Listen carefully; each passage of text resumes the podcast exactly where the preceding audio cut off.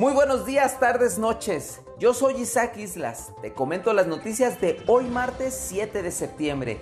Diario NTR. Perfilan despenalizar ejecución del aborto. Se trata de una decisión histórica y de impacto nacional, pues el proyecto de sentencia de la Suprema Corte de Justicia de la Nación propone invalidar el artículo 196 del Código Penal de Coahuila, el cual sanciona con prisión de 1 a 3 años a la mujer que aborte voluntariamente y a quienes la asistan. La reciente reforma judicial advierte que es suficiente que un criterio de la Suprema Corte tenga mayoría de 8 votos para generar obligación general en su aplicación. Hasta ahora, 8 de los 11 ministros se han pronunciado por invalidar. Sería la primera vez que una decisión de la Suprema Corte de Justicia de la Nación genere jurisprudencia sin que haya cinco resoluciones en el mismo sentido. El informador, récord en fotomultas e ingresos.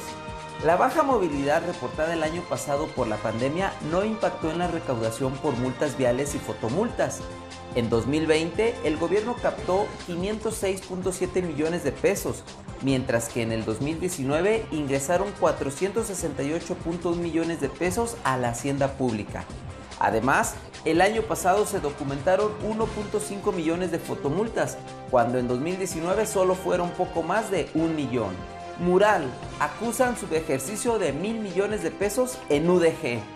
El gobernador Enrique Alfaro acusó ayer a la universidad de tener un fideicomiso con 1.043 millones de pesos que no ha utilizado y que podría destinar a la construcción del Museo de Ciencias Ambientales.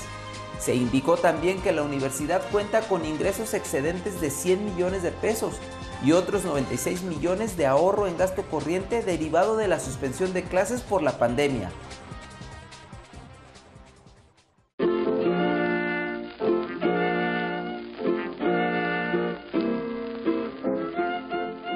Trascendidos en redes sociales, mete su cuchara, en la mañanera de este lunes, el presidente López Obrador se pronunció al respecto de los proyectos Iconia en Guadalajara y Lonja Pesquera en Puerto Vallarta. Dijo que si bien los gobiernos locales tienen autonomía y facultades para modificar usos de suelo y otorgar permisos de construcción, a la federación le atañe el cuidado del medio ambiente, por lo que no permitirá su deterioro a cambio de jugosos negocios inmobiliarios. Gracias a Popis. Muy movido anda en redes Sir Pablo Lemus, quien por fin pudo retornar como presidente en funciones. Ya era del conocimiento público su deseo de poder cerrar la administración que encabezó durante casi seis años, pues su intención es agradecerle a las personas el respaldo y la confianza que le han brindado.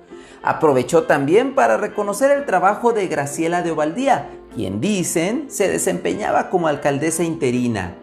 Informes virtuales con motivo de la pandemia, los gobiernos municipales de la zona metropolitana han tenido que recurrir a las redes sociales para poder informar a la población de los proyectos, gastos y resultados obtenidos durante la administración.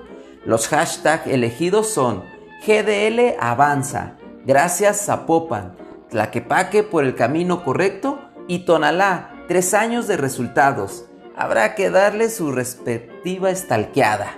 Esta fue la información de hoy. Que tengas un bonito día y recuerda siempre sonreír.